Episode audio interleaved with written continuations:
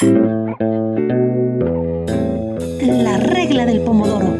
Conversaciones a tiempo con César Ricaute. Hola, ¿qué tal amigos? Buenas noches. Bienvenidos a su programa La regla del pomodoro. Mi nombre es Alexis Serrano Carmona y hoy reemplazo a César Ricaute en la conducción del programa debido a, un viaje que, que tuvo que hacer César. Estamos aquí esta noche para hablar de un tema que concita no solamente a los quiteños, sino a todos los ecuatorianos, y es la situación de la capital, la crisis administrativa, política y de gestión en la que estamos inmersos, cuyo capítulo más reciente acaba de suceder esta tarde en el Tribunal Contencioso Electoral, cuando se dio la audiencia contra el alcalde de Quito en funciones, Jorge Yunda, por supuesta eh, por supuesto incumplimiento de, de mandato electoral al no acatar la remoción de la que fue, de la que fue parte el Consejo Metropolitano en el Consejo Metropolitano el 3 de junio de este año. Para hablar sobre el tema tenemos dos invitados indispensables dentro de este análisis. Por una parte, Carlos Loaiza, el presidente de la, Corte de la Cámara de Comercio de Quito. Él es ingeniero químico, consultor de estrategia y eficiencia organizacional en las empresas más importantes del país, ha sido, es presidente de la Comisión de Integridad y Anticorrupción de la Cámara de Comercio Internacional, capítulo Ecuador, y presidente del Instituto Ecuatoriano de Gobernanza Corporativa. Bienvenido, ingeniero. Buenas noches. Alexis, buenas noches. Un placer estar con ustedes. Un saludo también a General Moncayo que nos acompaña esta noche. Claro que sí. Por otra parte, como lo adelanta el ingeniero, está el general Paco Moncayo, eh, exalcalde de Quito en dos periodos consecutivos ex comandante de las Fuerzas Armadas, ex diputado, ex asambleísta y también fue copresidente de la Unión Mundial de Gobiernos Locales y Municipalidades. Es una de las voces también más autorizadas para hablar del tema. Bienvenido, general. Muy buenas noches. Muchas gracias, Alexis. Qué gusto estar con usted, con Carlos, y qué pena que nos reunamos para hablar en estas circunstancias de nuestra bella y nuestra querida ciudad. Bien, pues general, empecemos con usted. Eh, ¿Qué representa precisamente para la capital de los ecuatorianos eh, tener a una persona ejerciendo las funciones de alcalde con un grillete que no sabemos si es que es o no es? A la final tendrá que dirimir el lunes la Corte Constitucional. ¿Quién tiene la razón? ¿Cuál es el alcalde de Quito? ¿Qué representa para una capital como la nuestra esta situación general Moncayo? Bueno, la verdad es que es inaceptable en política que un alcalde pueda gobernar con grillete, que un contralor pueda gobernar desde la cárcel. Hemos llegado a un deterioro moral enorme en la política del Ecuador. Esto no puede seguir sucediendo. Es necesario exigir a la Asamblea una ley por la cual cuando un mandatario, una vez que inicia un juicio en su contra y ya le declaran medidas cautelares, lo que implica que hay serios indicios de culpabilidad, tenga que dejar el cargo, salir en uso de licencia, porque por supuesto, mientras no haya sentencia, hay que considerarlo como una persona inocente. Lo que está pasando en Quito es que hemos perdido la vergüenza, hemos perdido todo sentido de honorabilidad, nos aferramos al cargo de una manera descarada, usamos todos los medios lícitos e ilícitos para permanecer en un sitio que evidentemente ya no corresponde a una persona que ha actuado como lo ha hecho el señor Yunda. Ahora, yo recuerdo, general, en la época de cuando sucedió el lamentable hecho de la Factory, usted llegó al Consejo y puso su cargo de consideración y el Consejo lo respaldó. Eh, y era algo eh, mucho, eh, pese a que era una tragedia humana, era un caso distinto al de ahora, que es un tema judicial, que hay una denuncia por corrupción. Esto es algo que tiene que considerar la ciudadanía, ¿no? Pero claro, mire, yo trabajé día y noche semanas enteras y sentía que mi deber era liderar a la ciudad hacia un mejor futuro. Logramos ponerle a Quito entre las mejores ciudades de América y del mundo. No en vano yo presidí, copresidí la Organización Mundial de Ciudades, presidí el Centro Iberoamericano de Planificación Estratégica Urbana y cuando se produjo el incendio, estuve primero, llegué antes que los... Ah, bomberos, porque tenía un sistema con los policías de las unidades de seguridad comunitaria. Y eso, y eso fue muy importante realmente. pero claro, es que usted y yo renuncié, pues. No, sí fue, no, sí fue. ingeniero, ingeniero Loaiza, perdóneme, general. Ingeniero Loaiza, cuénteme, ¿cómo, ¿cómo cree usted que afecta lo que estamos viviendo al desarrollo de la ciudad, tanto en términos económicos como administrativos? Bueno, la ciudad está paralizada, eso es lo que lo estamos mirando. Tenemos muchos trámites que están aún pendientes de ejecución en diferentes sectores. Quito tiene el doble del promedio del desempleo nacional. El desempleo nacional se encuentra alrededor del 7%, Quito lo está en el 14%. Y por otro lado, la pandemia lo que trajo fue un nivel de impacto muy grande en la ciudad. Eh, la ciudad de Quito fue la más afectada desde el punto de vista económico, desde el punto de vista también de salud, eh, de parálisis. Podemos mirar a este momento que nuestras proyecciones hablan de que al final del año 2021 aún estaremos a un 7, un 8% menos que el nivel de ingreso de actividad económica que tuvo la ciudad en el año 2019. ¿Por qué? Porque efectivamente no hemos tenido una sola ordenanza desde el punto de vista del Consejo Metropolitano para reactivar económicamente a la ciudad. Eh, el Metro de Quito, que es una obra emblemática, quizás la inversión más relevante en, la última década está allí paralizada, lo que debería ser un mecanismo que permita justamente reactivar la economía, reactivar el comercio y sin duda la economía de toda la ciudad. Esos son los impactos más relevantes que estamos analizando. Y esto ralentiza la recuperación también, porque digamos, está el país viviendo un momento en el que ya con un porcentaje superior a casi al 60% de, de gente vacunada en el país, podríamos estar ya pensando en acelerar la recuperación y esto se estanca ingeniero. Debe haber sido así, porque este momento Quito tiene la tasa de vacunación más alta del país después de las Islas Galápagos. Estamos ya dentro de la inmunidad de Roma y sin embargo no nos preparamos, ya estamos listos y no tenemos una ordenanza, no tenemos las condiciones para poder tener el nivel de aforo, el nivel de, de ordenanzas que permitan la reactivación de los sectores más afectados producto de la pandemia. ¿Es eso efectivamente lo que pedimos? Mire usted el nivel de, ejecución presupuestaria, menos del 30%, dinero que muy bien podría haber sido utilizado en la infraestructura, en el mantenimiento, en el mantenimiento, en la generación de empleo y en la generación de la ciudad. Eso muestra la falta de liderazgo y la falta de capacidad del alcalde y del Consejo Metropolitano para resolver los graves problemas que tiene la ciudad. Ahora, general Moncayo, ¿cuál es la salida? Usted es un hombre conocedor de leyes, fue también legislador. Tenemos el próximo lunes la audiencia en la Corte Constitucional. ¿Cuál es la importancia de que esto se dirima y alguien diga, ok, esto se hizo bien, esto se hizo mal, esta persona o esta entidad tiene la razón? Tenemos de un lado la justicia electoral ratificando la remoción y de otro lado la justicia ordinaria dándole la posibilidad de volver. Bueno, es que Yunda ya no es alcalde si se aplicara la ley porque la constitución de la República, porque el código orgánico que rige la vida de los gobiernos locales, porque la ley de participación ciudadana, este conjunto de normas que regulan la participación en el gobierno de la ciudadanía, dan totalmente la razón a la remoción del señor Yunda. Es impecablemente con, calificada constitucionalmente, legalmente, esa, esa remoción. Pero vea usted, a través de maniobras de jueces que no se sabe cómo llegan a conocer estos casos, tenemos que la protección que es para defender a los débiles del abuso del Estado está maniosamente siendo utilizada para sostener a una persona que ya no debe estar allí. Ahora, eh, sacando, o, si es que Yunda deja de ser alcalde o deja de ejercer las funciones, ¿se soluciona el embrollo político? ¿Qué pasa? ¿Quién debe asumir la alcaldía? Hay mucha gente que ha criticado al Consejo en su conjunto. Bueno, mire, estas fórmulas de que se vayan todos son fórmulas que no son aceptables.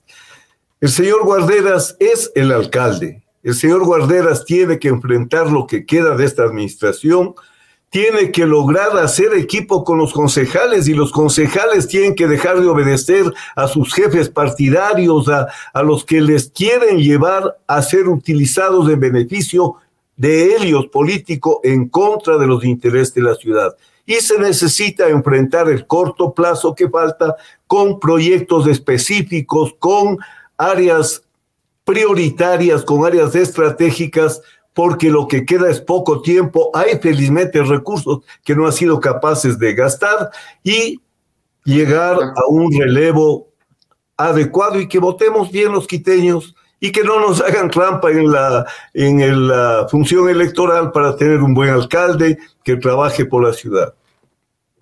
Ingeniero Loaiza, eh, el general Moncayo acaba de decir dos cosas, que hay presupuesto para ejecutar y que se deben establecer prioridades. ¿Cuáles cree usted que deben ser esas prioridades que tenga la ciudad el momento en que se solucione esta crisis institucional?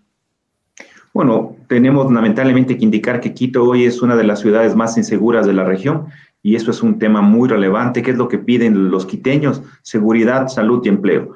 Y entonces, por lo tanto, todas las iniciativas tienen que estar concentradas hacia el tema de la reactivación económica de la ciudad, porque a través de ello podemos generar empleo. ¿Y qué necesitamos? Por ejemplo, reactivar el sector de la construcción. Se demoran meses, eh, inclusive hasta años, ciertos trámites de aprobación dentro del municipio, por lo tanto hay que iniciar una campaña para simplificar trámites que permitan a sectores como la construcción o el turismo una reactivación inmediata porque son, eh, son eh, generadores de mano de obra, son muy intensivos en el consumo de mano de obra. Por otro lado, el metro. El metro está allí, está parado todos los días que eso está parado, nosotros estamos pagando intereses por, por eso.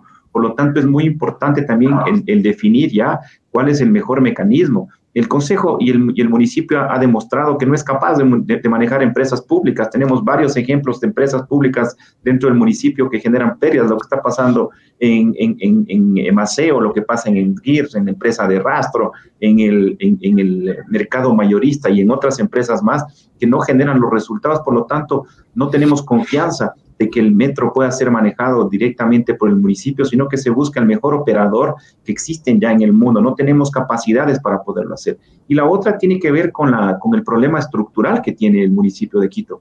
El municipio tiene más de 27 mil, más de 20 mil colaboradores. Un tercio del, del, ingreso del presupuesto del municipio de Quito se va en el pago del, del metro, de la, de la deuda que significa el metro, sin considerar la propuesta eh, poco técnica por parte del alcalde de, manejar una tarifa cero. Otro componente importante se va en lo que tiene que ver con el pago del gasto operativo, la nómina de los colaboradores del municipio y queda un valor muy pequeño para inversión. Ese es un problema estructural que no se va a corregir en la medida de que no se comiencen a tomar medidas estructurales como una reestructuración y simplificación de los trámites y procesos municipales. Mencionó usted, ingeniero, el, el, tema del metro y el pasaje. Si bien es cierto que sí hay ciudades en el mundo en donde el pasaje tiene tarifa cero, ¿cree que esta es una oferta populista por el momento político que sucede? Por las condiciones financieras que tiene el municipio no lo va a poder hacer. Si hoy por hoy tenemos las limitaciones que efectivamente eso genera, de que efectivamente, recuerde usted que la ejecución presupuestaria es cerca del menos del 30% y básicamente el 90% de esa ejecución presupuestaria ha sido en gasto corriente, aún no hemos pagado lo que corresponde en el tema de la nómina. Eh, del, valor de, la deuda que tenemos que pagar correspondiente al metro. Existe un perfil donde cual en, el año 2023 y 2024 son los, valor, los, periodos más altos de pago. Es y, eso está considerando el valor de tarifa que fue, que fue explicado ya en su momento, el valor de la tarifa que tendría el sistema unificado de transporte. Por lo tanto, creo que es irresponsable el poder hacer ese tipo de, propuestas sin tener los estudios y los análisis adecuados, tomando en cuenta aún la frágil situación de lo que yo le mencionaba. Un, buen componente se va para la deuda, otro componente se va para el pago de la nómina y queda muy poco para inversión. Y de eso, decir que una parte de eso va a ir para, subsidiar la tarifa cero creo que es por demás irresponsable sin tener los análisis y los estudios que permitan sustentar esas propuestas. Por supuesto que en Finlandia, por supuesto que eh, en Noruega, por supuesto que en Suiza existen economías que lo tienen, pero tenemos que también ser conscientes de las realidades y del perfil del municipio que efectivamente dejó de ser algo que en su momento en general Moncayo lo tuvo, uno de los mejores municipios de Latinoamérica. General, hablamos ahorita del metro y acuérdese cuando estaba el tema del aeropuerto, se perdió mucho por, las demoras en la inauguración eh, y hubo, incluso encarecimientos y lucro cesante. ¿Eso le puede pasar también a la obra del metro? ¿Le está pasando? ¿Cuáles son los riesgos en la obra del metro de esta situación? Bueno, mire, lo que está pasando con el metro es evidentemente que ya todos los plazos han sido superados que todavía hay este debate tonto de que debe ser el municipio, el Estado, el que debe manejar ese proyecto cuando, como sabemos, ninguna empresa municipal está funcionando. Todas son deficitarias, todas tienen exceso de personal. De cómo yo dejé esas empresas, la mayoría han duplicado el personal y tienen menos equipo para trabajar que entonces. Las empresas del Estado no funcionan, las del municipio no funcionan, se vuelven botín del politiquero que llega a la alcaldía y que reparte además con concejales estos que son bienes públicos, bienes de la ciudad. Yo creo que, como dice Carlos, hay que contratar a quien me deliga y un ejemplo traer gente que sepa manejar estos proyectos que son complejos y dejar de perder el tiempo con discusiones eh, ideológicas tontas de que si es del Estado o si es la empresa privada, quién debe manejar los proyectos y las empresas. Vuelvo a decirle, no funciona así este municipio.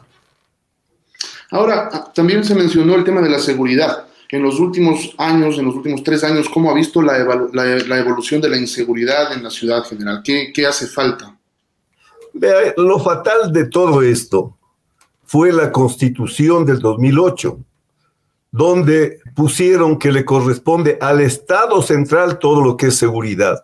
Nosotros aquí en Quito manejamos la seguridad, yo manejé la seguridad, le pedí a la ciudad que paguemos una tasa de seguridad. Le dimos eh, todas las unidades de policía comunitaria que les construimos, los cuarteles que les construimos, 300 eh, vehículos eh, a la policía, que digo, 180 vehículos, como 300 motos, toda la logística y funcionaba la seguridad, éramos una de las ciudades más seguras igual de América Latina. Claro, el rato que el presidente dijo que la seguridad es un tema del gobierno central, los alcaldes se lavaron las manos y en ninguna parte del mundo el alcalde no es responsable de la seguridad, de la vida, de la tranquilidad, de la paz de su, de, su ciudad. Entonces, desde ahí comenzó, no es de ahora con este alcalde. Nos cobran la tasa y ¿qué hacen con la tasa de seguridad? Hay que recuperar las cosas que funcionaban eso es indispensable. Alcaldes, prefectos, juntas parroquiales con el gobierno central, tenemos todos que trabajar por la seguridad. Si no hay seguridad, una ciudad turística como Quito, ¿qué va a venir nadie a visitarnos?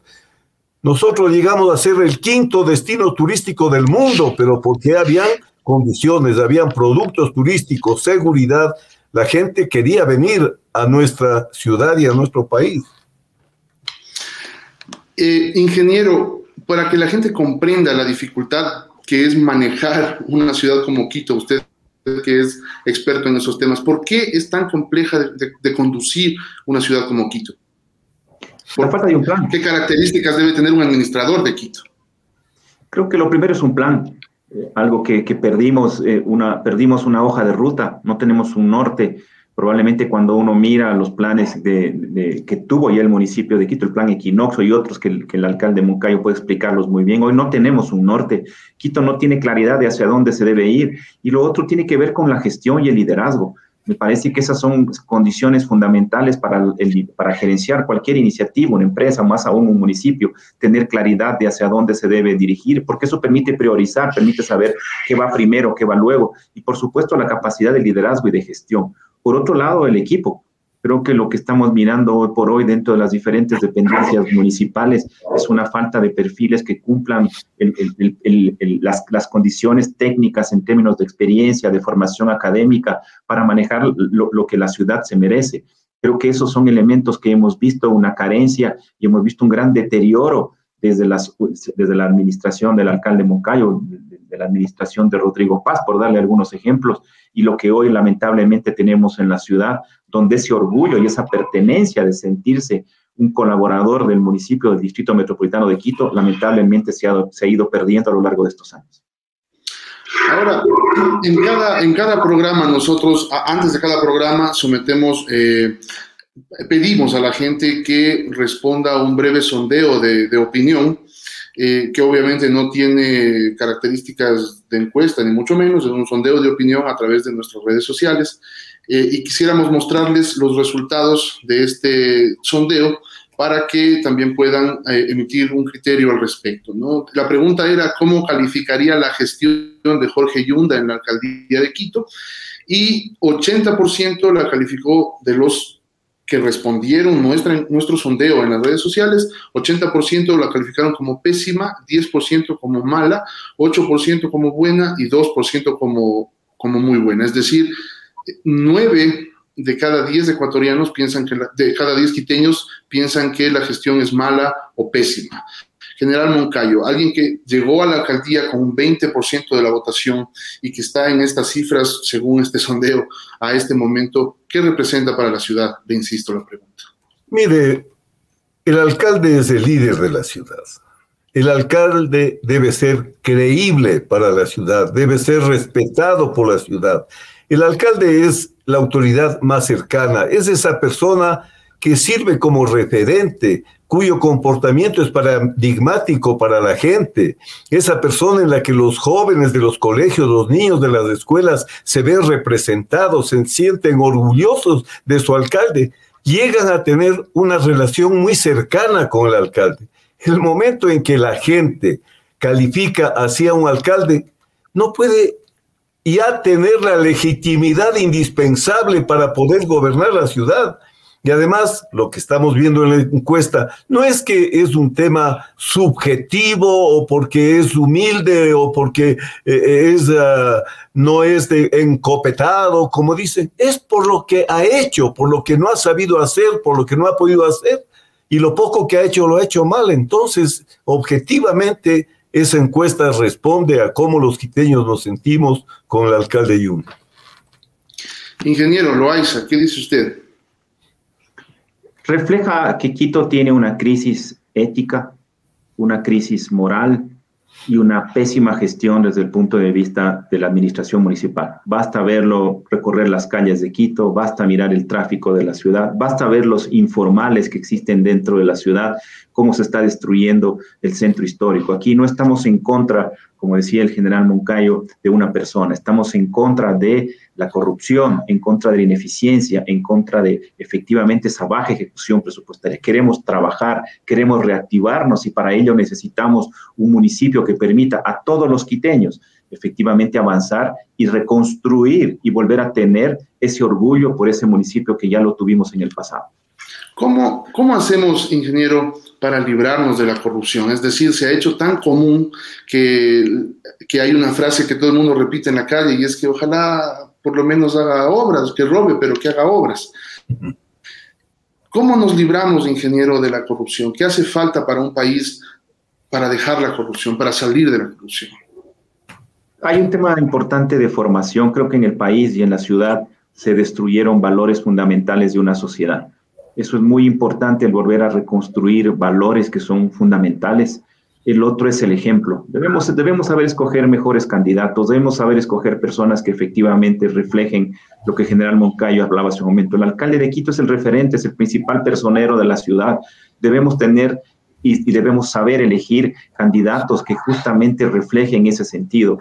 Y, y con el ejemplo del líder, del máximo funcionario municipal, pues justamente replicar y que eso contamine hacia abajo. Es también muy importante la transparencia Creo que Quito Honesto no cumplió ni el nombre de lo que le corresponde. Ese silencio muestra efectivamente la descomposición y la falta de institucionalidad que existe al interior del Distrito Metropolitano de Quito. El otro punto que creo que es fundamental es la participación de la ciudadanía.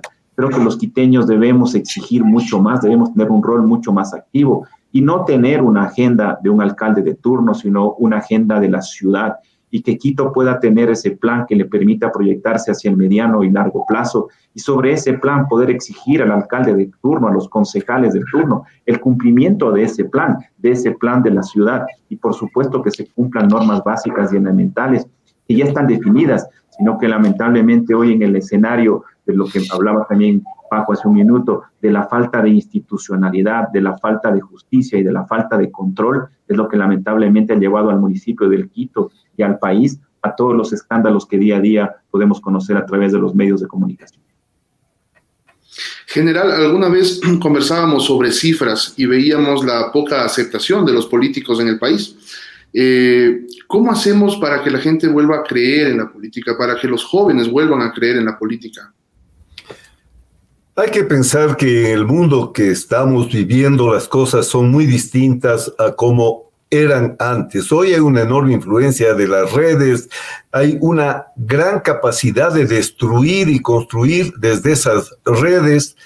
Hay políticos con mucho dinero que las manejan y que atacan a los justos para ponerles en su propia línea de corruptos. Estamos hablando, por ejemplo, de qué bien han actuado las comisiones anticorrupción Quito honesto cuando estuvo el doctor Espinosa, Simón Espinosa, porque en nuestra gestión creamos Quito Honesto. ¿Yo qué le dije al doctor Espinosa? Doctor Espinosa, el primer controlado tengo ser yo, mi familia, los concejales, porque si se pudre la cabeza, se pudre todo el cuerpo edilicio. Si el alcalde hay presunción de que está robando, ¿cómo va a ser que pueda controlar usted a los burócratas, al personal de control, de tránsito, de la, del sector ah, del área pública. Entonces, este es un mal gravísimo, no es mal de Quito. Bien dice Carlos, este es un mal del Ecuador. Se ha robado en todo, en las medicinas, en las fundas en las que enterramos a nuestros eh, muertos, se han repartido los hospitales y vea cómo actúa la justicia. Aquí viene el punto central. Si falla la justicia, no hay Estado de Derecho. Si tenemos jueces comprables, jueces corruptos, se acabó el Estado de Derecho, porque un país puede vivir con un mal presidente, una mala asamblea, pero desaparece un país si no tiene jueces y fiscales que hagan cumplir la ley. Ese es el otro punto que hay que pensar ahora. Es correcto, es correcto. Ingeniero, una conclusión de lo que hemos conversado en esta noche eh, ante la situación de la ciudad. ¿Qué cree usted que es lo más importante en adelante?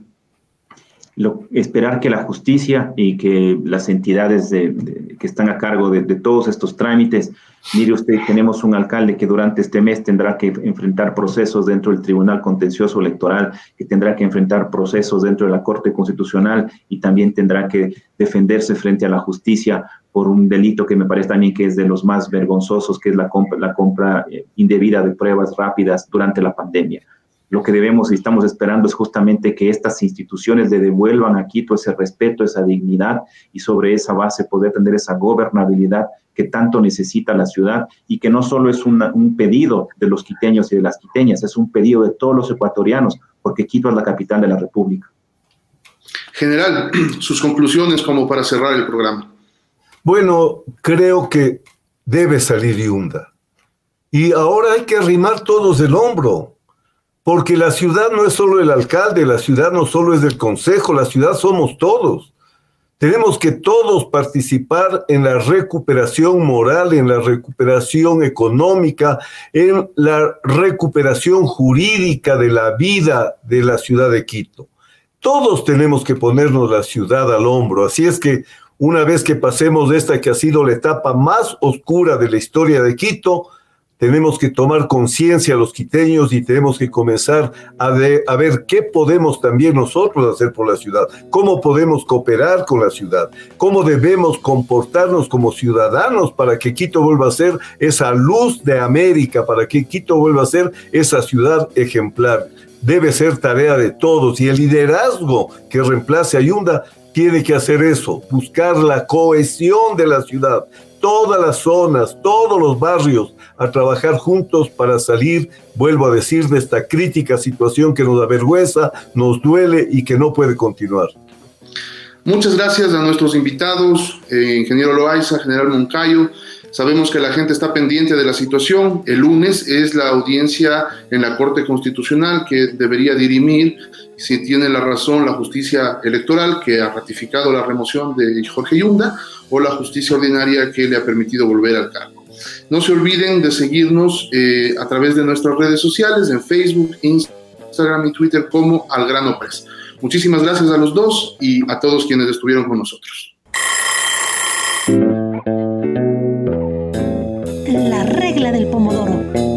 Conversaciones a tiempo con César Ricaurte.